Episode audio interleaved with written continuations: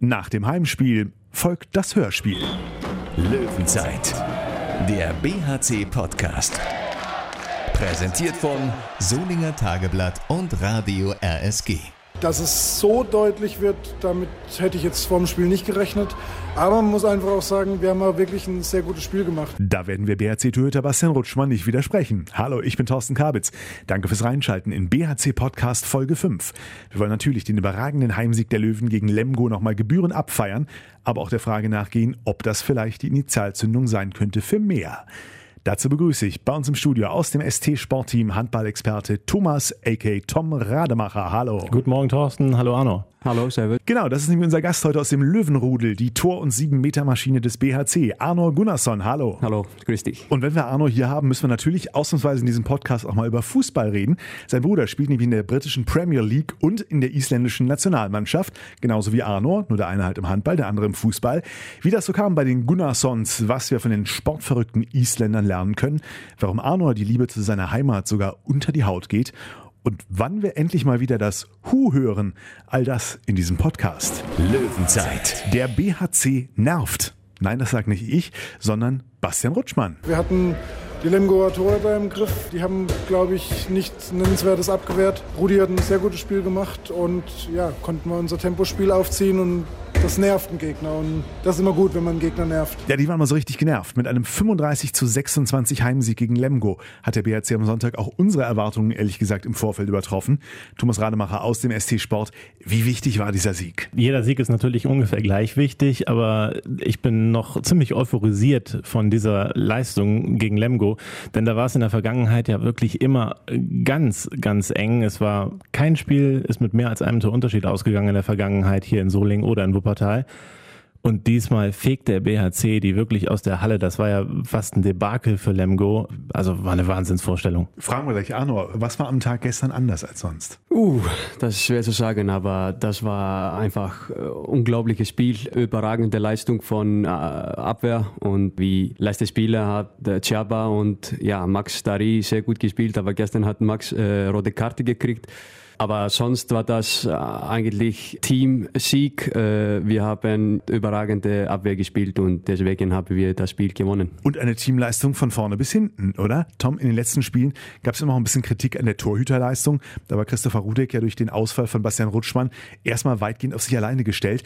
Der hat mit so einigen Paraden gestern überzeugen können und klang nachher im Interview mit dir auch entsprechend erleichtert. Ja, endlich mal. Also die, die ersten vier Saisonspiele war halt die erste Viertelstunde nicht so meine und ja, jetzt lief zum Glück mal andersrum für mich.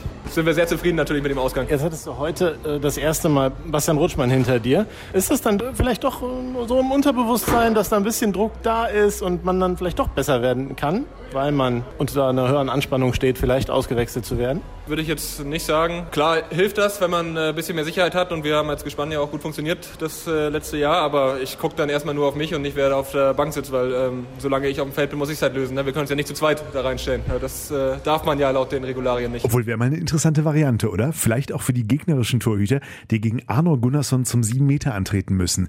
17 in Folge verwandelt bis zum Erlangen-Spiel. Aktuell Platz 2 der Bundesliga-Torschützenliste. Da liegt die Messlatte hoch, oder? Ja, ich habe früher gesagt, ich möchte einfach meiner Mannschaft helfen und wir spielen einfach sehr gute Angriff, schnelles Handball und äh, viele Gegenstoße. Äh, Jeffrey hat gestern, denke ich, drei oder vier Gegenstoße gemacht. Ich habe zwei, denke ich. Man muss immer alle Chancen nutzen und probieren, zum Tore zu machen. Und diese Saison klappt das jetzt, bis jetzt. Und äh, wir schauen mal äh, nächste Spiele. Aufs nächste Spiel gegen Stuttgart, Arnos Ex-Club. Schauen wir gleich. Jetzt wird es erstmal ein bisschen persönlicher. Rudelfunk. Die Nummer 11 der Löwen, Arnor Thor Gunnarsson, geboren in der viertgrößten Stadt Islands. Gut, die hat gerade mal knapp 18.000 Einwohner. Am Namen versuche ich mich lieber nicht, denn Isländisch geht uns hier doch schwer über die Lippen.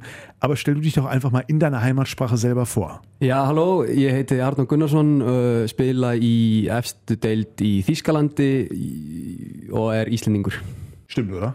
Tiesgalante, habe ich verstanden. Das heißt, glaube ich, Deutschland Ja. oder so. Ja. Ja, stimmt.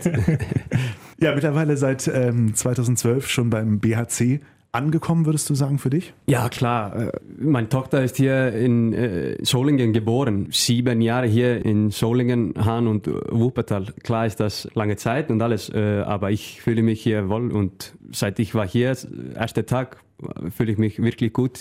Ich habe auch ein paar Freunde und ja, die Leute hier ist äh, sehr wichtig für mich. Wie weit äh, verfolgt man in Island, was du hier so treibst? Klar, das ist äh, nach jedem Spiel schreiben sie in der Zeitung, wie viele Tore oder gewonnen oder, oder verloren und äh, die folgen mir auf jeden Fall, ja. Aber ein, ein beachtlich sportliches Land, ne? Auf jeden Fall. Ähm, sehr, sehr beeindruckend. Im Handball war Island immer eine feste Größe. Jetzt ist es ja so, dass sie auch noch im Fußball äh, sich dann regelmäßig für die EM und zuletzt auch für die WM qualifiziert haben.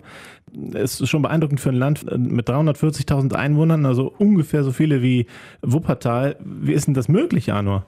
Wir haben äh, letzte, weiß nicht, 30, 40 Jahren sehr gute äh, Nationalmannschaft gehabt äh, in Handball.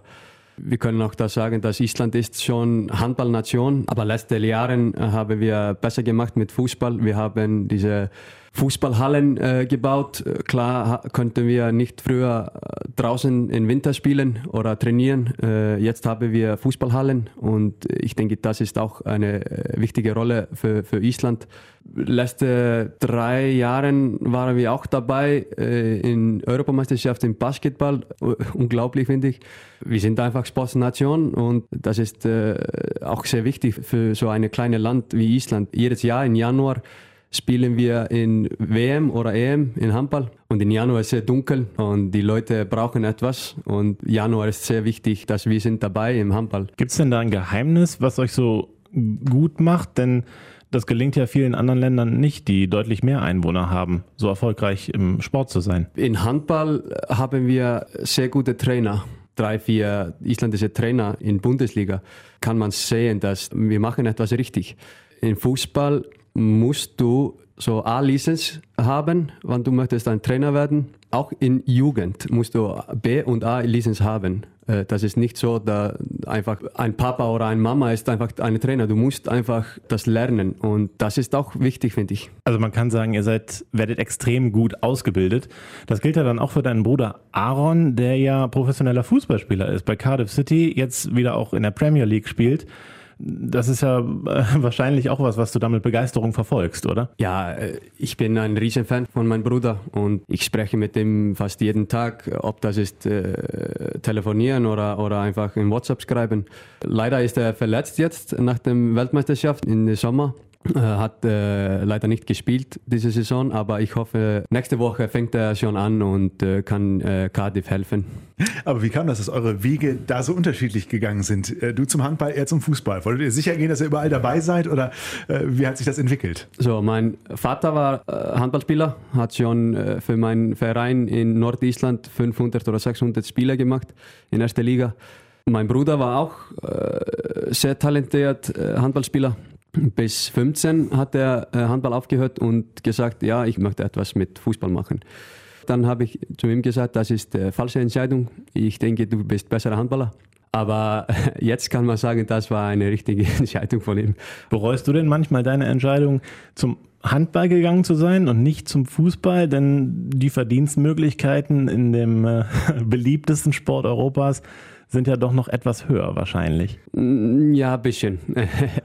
nein, nein, äh, ich war äh, Torhüter ja, wann ich war im Fußball. Und ich habe das äh, sofort gemerkt, dass ich wird nicht äh, größer und deswegen da war das äh, einfachere äh, Entscheidung für mich als für meinen Bruder zum Beispiel. Jetzt musst du ja immer auf Cardiff City gucken und ähm, ich habe gehört, du bist ja ganz großer Manchester United Fan und die sind ja jetzt beide in der gleichen Liga. Beißt sich das nicht?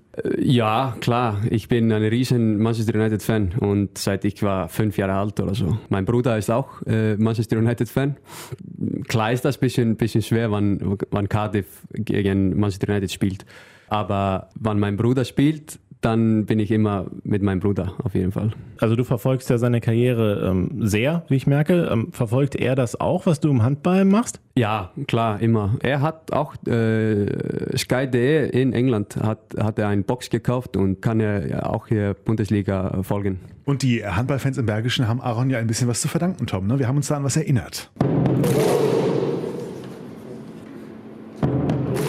Aaron hat dem BRC ja höchstpersönlich die Erlaubnis äh, gegeben, den isländischen Schlachtruf, das legendäre Hu, zu benutzen. Das habt ihr dann auch äh, ein Jahr lang nach Siegen gemacht. Warum habt ihr damit aufgehört? Uh, wir haben diese Saison abgestiegen. Deswegen äh, sage ich, das ist einfach vorbei. Ah, Denkst du, dass das an dem Hu lag? Das ist eine neue Theorie. Nein, nein, nein. Seid ihr echt so abergläubisch?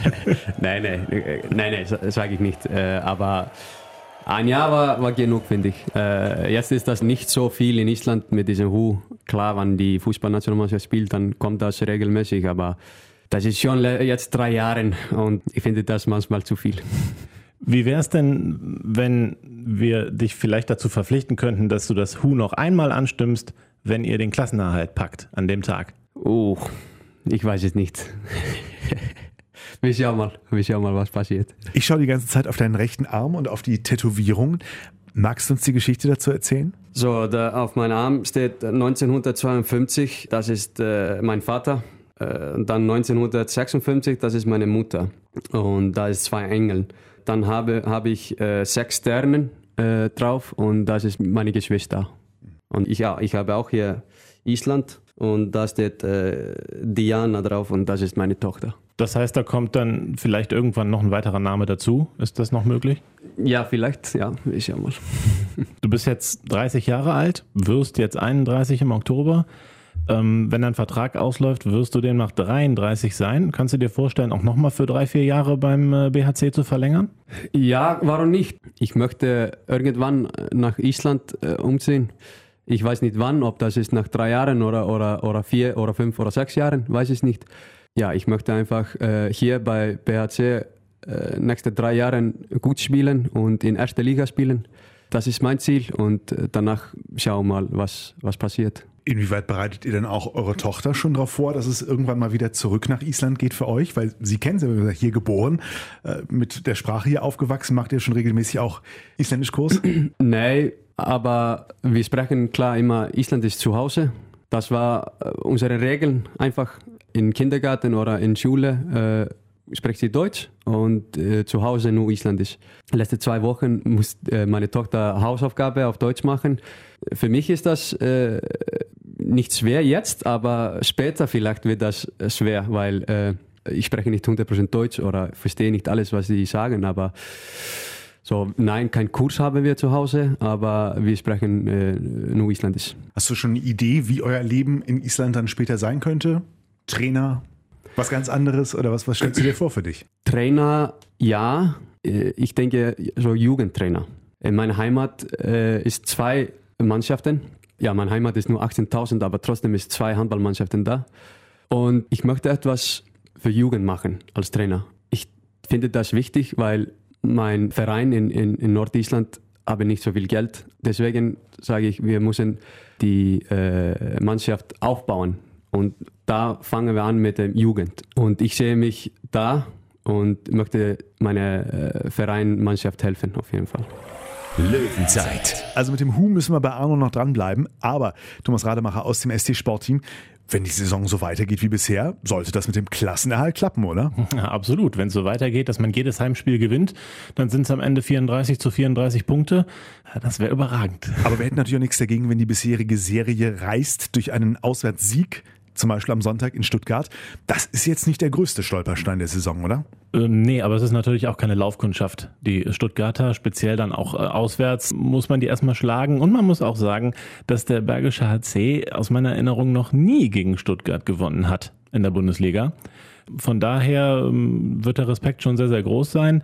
Aber klar, äh, ist das eine Mannschaft, die man in der jetzigen Form äh, besiegen kann. Und ich denke, dass das Selbstvertrauen bei der Mannschaft auch extrem hoch ist und man da mit breiter Brust hinfährt und äh, Chancen haben wird, dort zu gewinnen. Wie sieht's Arno Gunnarsson? Dieser Sieg gegen Lemgo, der kann doch jetzt wirklich nochmal neuen Schwung geben, oder? Ja, klar, das hilft uns auf jeden Fall. Aber wir wissen, dass das wird ein äh, sehr schweres Spiel. Haben eine überragende äh, Torhüter, mhm. Joki Bitter. Mhm. Die spielen eine sehr gute Abwehr. Ich kenne Stuttgart ein bisschen. Ich habe da zwei Jahre gespielt. Die Stimmung in Scha Arena oder in Post Arena ist hoch, dann, dann ist das äh, schwer zu Stuttgart zu schlagen. Aber ich finde, dass wir haben eine Chance. Wir haben zwei Auswärtsspiele gespielt. In Ordnung. Jetzt müssen wir nächsten Schritt machen und Auswärtsspiel äh, gewinnen. Uns steht nur noch ein Schritt bevor Tom in diesem Podcast, nämlich der letzte, der uns führt zum Tipp für Sonntag. Ja, ich tippe darauf, dass äh, tatsächlich ein paar Tore mehr fallen. Also 30 zu 27 für den BHC. Musik tippen. Natürlich. Äh, 23, 26. Und ich bin fast bei Tom und sage 28, 31 Sieg für den BRC. Mehr über den Bergischen HC immer aktuell im Solinger Tageblatt und bei Radio RSG. Ich sage Danke an meine Gäste für heute, Arno Gunnarsson Danke auch. und Thomas Rademacher. Ja, bitte. Und wir sprechen uns wieder nächsten Montag. Dann hoffentlich, vielleicht, nach dem ersten Auswärtssieg. Ich gehe fest davon aus. Wer hat mal gesagt, wenn nicht jetzt, wann dann? Naja, dann später, aber klappt schon. Löwenzeit. Der BHC-Podcast. Präsentiert von Solinger Tageblatt und Radio RSG.